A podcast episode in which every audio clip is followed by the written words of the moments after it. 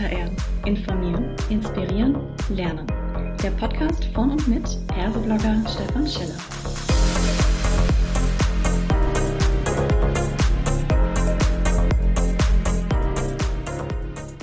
Hallo und herzlich willkommen zu einer weiteren Ausgabe von Klartext HR. Heute habe ich mir den Bastian Schmidtbleicher mit ans Mikrofon geholt und wir sprechen über gesunde Arbeit im New Normal. Wie geht das? Hallo Bastian, grüß dich, schön, dass du da bist. Magst du dich kurz selbst vorstellen, bitte? Ja, hallo Stefan. Erstmal vielen Dank äh, für deine Zeit und für die Einladung. Ähm, mein Name ist Bastian Schmidtbleicher. Ich bin Geschäftsführer und Gründer der Move GmbH. 40 Jahre alt, zwei Kinder, 1,82, wechselndes Gewicht äh, und ansonsten ist meine große Leidenschaft gesunde Arbeit. freue mich sehr, dass wir darüber reden können. Definitiv und ich glaube, wir sollten schon gleich mal das Thema BGM, also betriebliches Gesundheitsmanagement als Begriff so ein bisschen greifbar machen, weil wenn wir an Gesundheit denken und dann plötzlich an Management, ja, da kommen ja irgendwie Begriffe zusammen, die einerseits maximal persönlich, ja gar intim sind und so ein äh, etwas ja, formaler Begriff wie Management. Was genau verstehst du oder versteht ihr denn unter betrieblichem Gesundheitsmanagement? Also tatsächlich, Stefan, müssen wir ganz kurz mit dem Begriff aufräumen, denn das ist ein, ein schreckliches äh, Wortungetüm. Schon, und ne? äh, genau, und äh, BGM gibt äh, äh, verschiedenste Abkürzungen, ja. Also Bindegewebsmassage ist meine Lieblingsabkürzung. Oha. Ähm, deswegen nutzen wir tatsächlich den Begriff gesunde Arbeit, weil das mhm. verständlicher ist für alle. Wir verstehen aber unter dem ursprünglichen Thema BGM mhm. ähm, eigentlich alle Formen, Farben, Möglichkeiten, Techniken, aber auch natürlich das echte Management, also die Leitung, das Steuern und das Führen von Prozessen, Arbeitsabläufen etc um die Gesundheit am Arbeitsplatz zu fördern, aber auch natürlich zu erhalten. Und das funktioniert, um die Abgrenzung noch zu machen, auf einer Organisationsebene, also quasi das System, das das Unternehmen vorgibt, aber natürlich auch auf einer Konsumentenebene. Und das sind für uns die Mitarbeitenden, denn von denen wollen wir ja, dass sie möglichst viel Gesundheit konsumieren, im wahrsten Sinne des Wortes. Mhm. Der Begriff gefällt mir gut, gesunde Arbeit. Ne? Das würde wahrscheinlich auch eher mehr in Richtung äh, der gesamten New Work-Bewegung gehen und weg von dieser mhm. Personalverwaltungsdenke nach dem Motto, wir managen jetzt auch die Gesundheit. Weil letztendlich, genau. wenn man mal ehrlich ist, das klingt ja auch schon übergriffig, ja. So nach dem Motto, mhm. der Arbeitgeber, was geht mich, das, was geht mich dem die Gesundheit an, solange ich arbeite, soll er doch froh mhm. sein, dass ich da bin. Ne? Äh, genau, ähm, also äh, sehr wichtiger Punkt und tatsächlich ähm, also der Begriff betriebliches Gesundheitsmanagement, den gibt es schon relativ lange. Mhm. Ähm, und äh, die ursprünglichste aller Zielrichtungen war natürlich immer Krankenstand reduzieren. Und alleine schon in dieser Begrifflichkeit steckt ja ein leiser Vorwurf drin. Ne? Mhm. Also Menschen sind irgendwie häufig krank, jetzt müssen wir das mal reduzieren. Und mhm. ich muss auch sagen, vor äh, fünf, sechs Jahren äh, sind immer noch wieder Personale auf mich zugekommen und haben gesagt, Sie machen doch das mit der Gesundheit, machen Sie mal den Krankenstand weg. Das ja. fand ich immer sehr schön, ja, also mhm, präzise formuliert.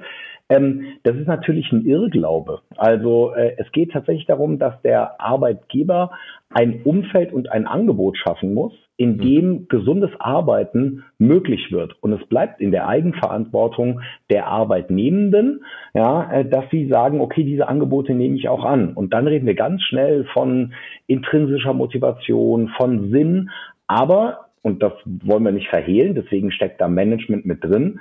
Ähm, das hat natürlich erhebliche betriebswirtschaftliche Einflüsse. Und da mhm. reden wir, reden wir gar nicht mehr von Krankenstand.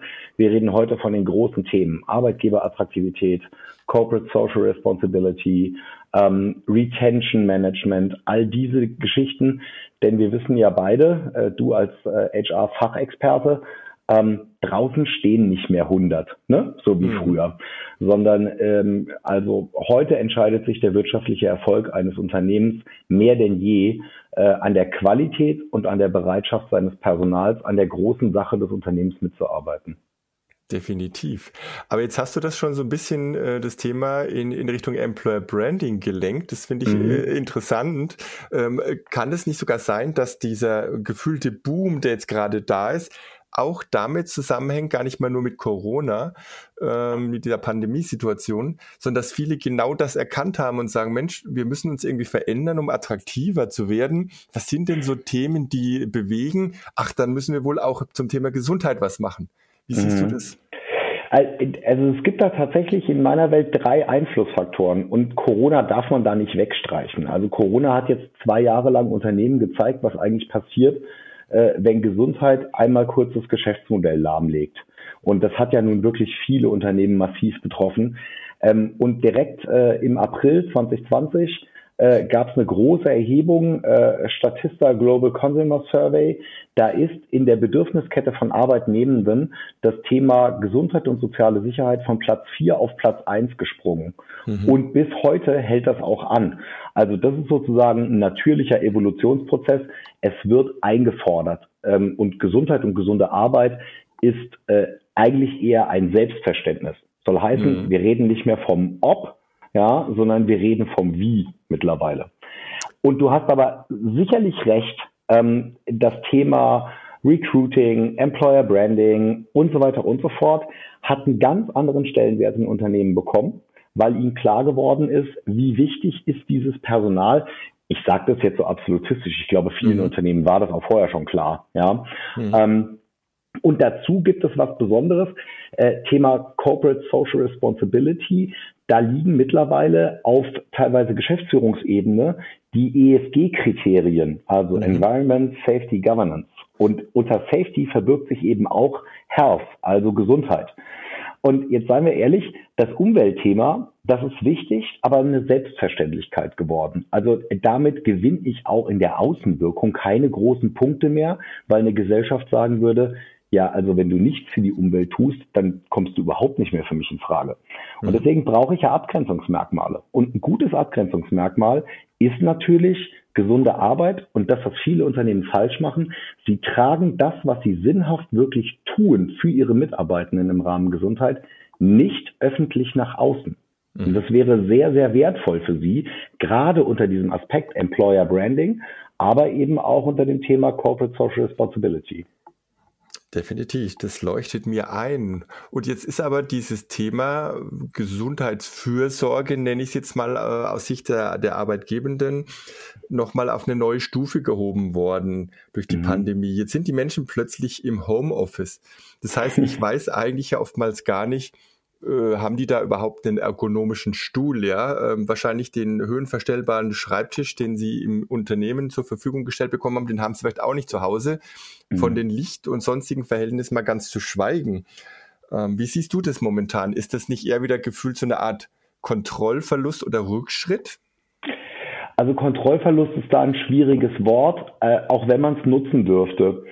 Ähm, ich glaube, äh, also ich wurde mal gefragt, der Herr Schmidtbleicher, wie wird denn wohl gesunde Arbeit im New Normal aussehen? Und mhm. dann war meine Antwort darauf, äh, wir müssen nicht versuchen, äh, über eine Zukunft zu reden, die schon längst da ist. Also wir sind mitten in diesem New Normal drin und deswegen ist die Vorbereitungszeit auch nicht mehr da. Ähm, du hast absolut recht, äh, es ist äh, hoch diffizil, äh, in das, in das Ökosystem zu Hause als Arbeitgeber eingedrungen zu sein, notgedrungen eingedrungen zu sein und sich jetzt auch noch herausnehmen zu wollen, die Lebensverhältnisse dort zu verändern. Mhm. Also höhenverstellbare Schreibtische, ergonomische Aspekte und so weiter und so fort. Deswegen, ähm, ich glaube, man muss äh, äh, Mitarbeitende dazu enablen, also wirklich dazu befähigen, dass sie auf ihre Gesundheit achten können. Dafür muss ich ihnen Wissen verleihen und mhm. ich muss ihnen vielleicht auch kleine Tools an die Hand geben. Und das ist sowas, was ich digital tatsächlich gut machen kann. Also äh, ich sage es mal ganz hart, das muss man abgrenzen. Ja, mhm. Äh, niemand äh, will jetzt die hundertste Dame oder den hundertsten Herrn sehen, der sich auf seinem Wohnzimmerteppich zu irgendwelchen Yoga-Übungen regelt. das ist einfach um. Ja, sorry. Mhm.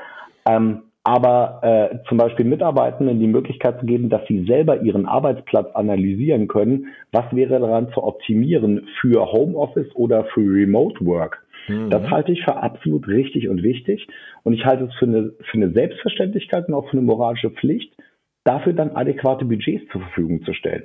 Mhm. Denn am Ende des Tages geht es um Wertschöpfung und Wertschöpfungsverbesserung. Und es ist fest davon auszugehen, dass ein Mitarbeiter, der gut ausgestattet ist und der zufrieden ist, auch leistungsfähiger ist. Und äh, deswegen, also es, es ist ein ganz persönliches Interesse von Unternehmen, die optimalen Bedingungen im Homeoffice herzustellen. Das geht aber neben nicht mit Pflicht, sondern das geht nur mit schlauem Angebot, das den Fokus auf das Wie und nicht mhm. auf das Was hat. Mhm. Und du hast jetzt im Prinzip schon indirekt auch so ein bisschen äh, angedeutet, dass natürlich auch die Digitalisierung oder generell digitale Systeme jetzt hier eine Rolle spielen.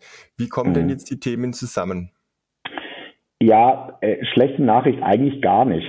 Denn ähm, ja, also ich, ich habe vielleicht eine etwas eigene Definition davon. Mhm. Ähm, das muss ich trotzdem mal kurz erklären, weil äh, also wir leiden alle unter einem großen Problem.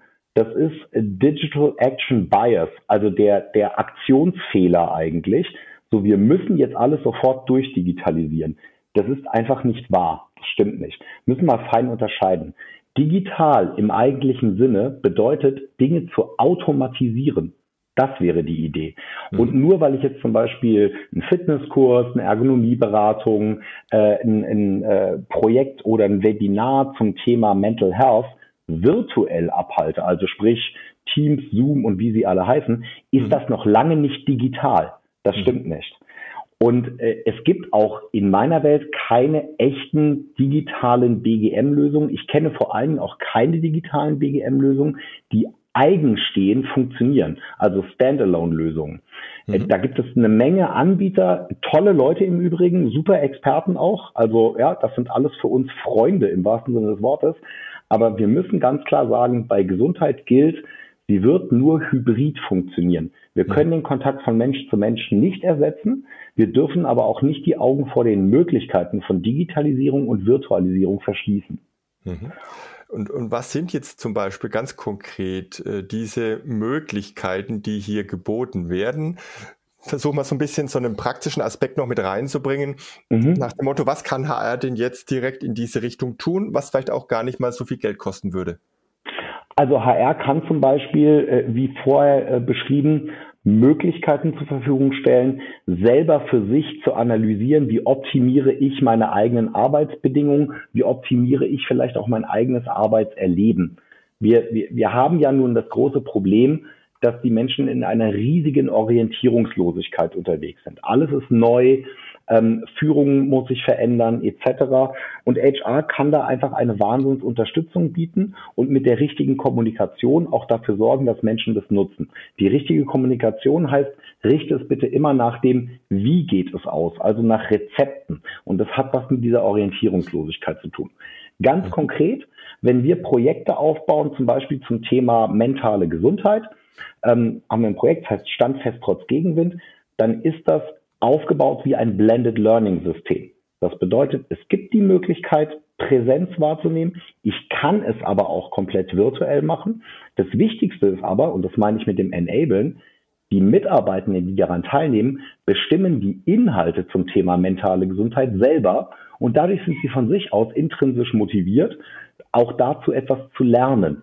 Mhm. Das kann HR komplett ohne unsere Hilfe schon mal tun diese erste Bedarfsabfrage zu machen oder natürlich auch äh, sich einfach mal eine Stunde Beratung gönnen und sagen, wie müsste ich denn das aufbauen?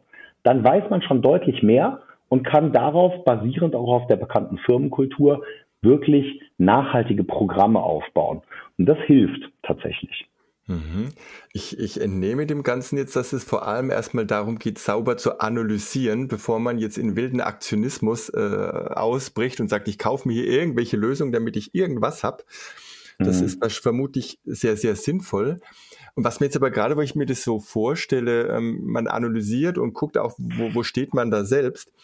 Äh, gerade unter dem Stichwort New Work werden ja in den Unternehmen relativ stark auch, wenn man jetzt mal an vor Ort denkt, mhm. so ja New Work Möbelumgebungen nenne ich es mal geschaffen, ja. Mhm. Und wenn ich ganz ehrlich bin, äh, ein Großteil davon, ob das jetzt ein zu weiches Sofa ist oder so eine, eine typische Holzkistenstapel, ne, wo ich so drauf sitze, das hat doch ganz ehrlich mit Ergonomie und Gesundheit null und nichts zu tun. Ist es nicht irgendwie eher so, dass man da mal auch ansetzen müsste und sagt, sind diese sogenannten New Work äh, Areas und Spaces tatsächlich gesund? Also sagen wir mal die New Work Areas and Spaces oder vielleicht sogar das gesamte Konzept der Arbeitslandschaften, das jetzt eigentlich mhm. in, in den Büros von morgen eingerichtet werden müsste, ähm, ist ja nur ein Teilaspekt von New Work. Mhm, also ja, genauso wie äh, diese Nummer mit, wir haben jetzt einen Kicker da reingestellt, das ist auch New Work. New Work hat für mich einen ganz großen Aspekt bezogen auf das Büro, da steht Socializing. Mhm. Und da muss man ehrlicherweise sagen, wenn wir zwei abends irgendwo einen Wein trinken gehen würden oder ein Bier oder eine Apfelschorle, mir egal, mhm. ähm, dann würden wir ja auch nicht unbedingt auf die ergonomische Ausstattung an der Bar achten. Mhm. Also es geht um die Vielfältigkeit. Und äh, deswegen ist eine Holzkiste vollkommen in Ordnung und auch ein zu weiches Sofa. Das wird nur dann zu einem Problem, ähm, wenn ich da acht Stunden drauf rumhänge. Mhm. Und das heißt, äh, ich muss tatsächlich äh, frei nach äh, Paracelsus gehen. Erst die Dosis macht das Gift. Das gilt übrigens auch fürs Homeoffice. Also kollektive Einsamkeit ist ein Schlagwort, das mit Homeoffice verbunden ist.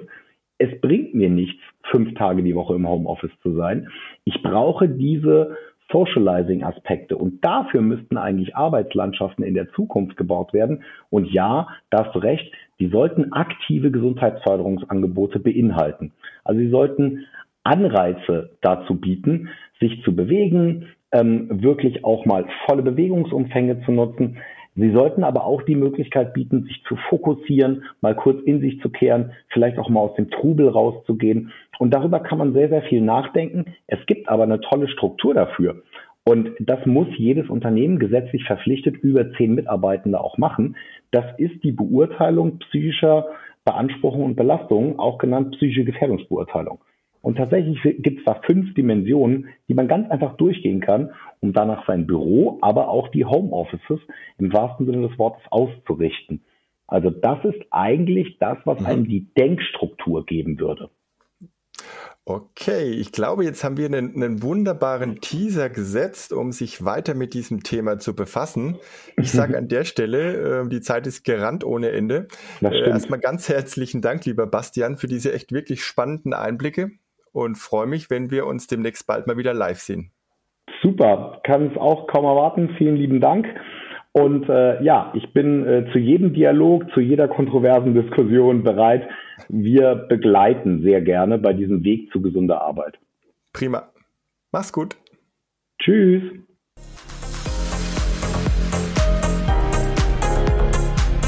Das war eine weitere Folge Klartext HR.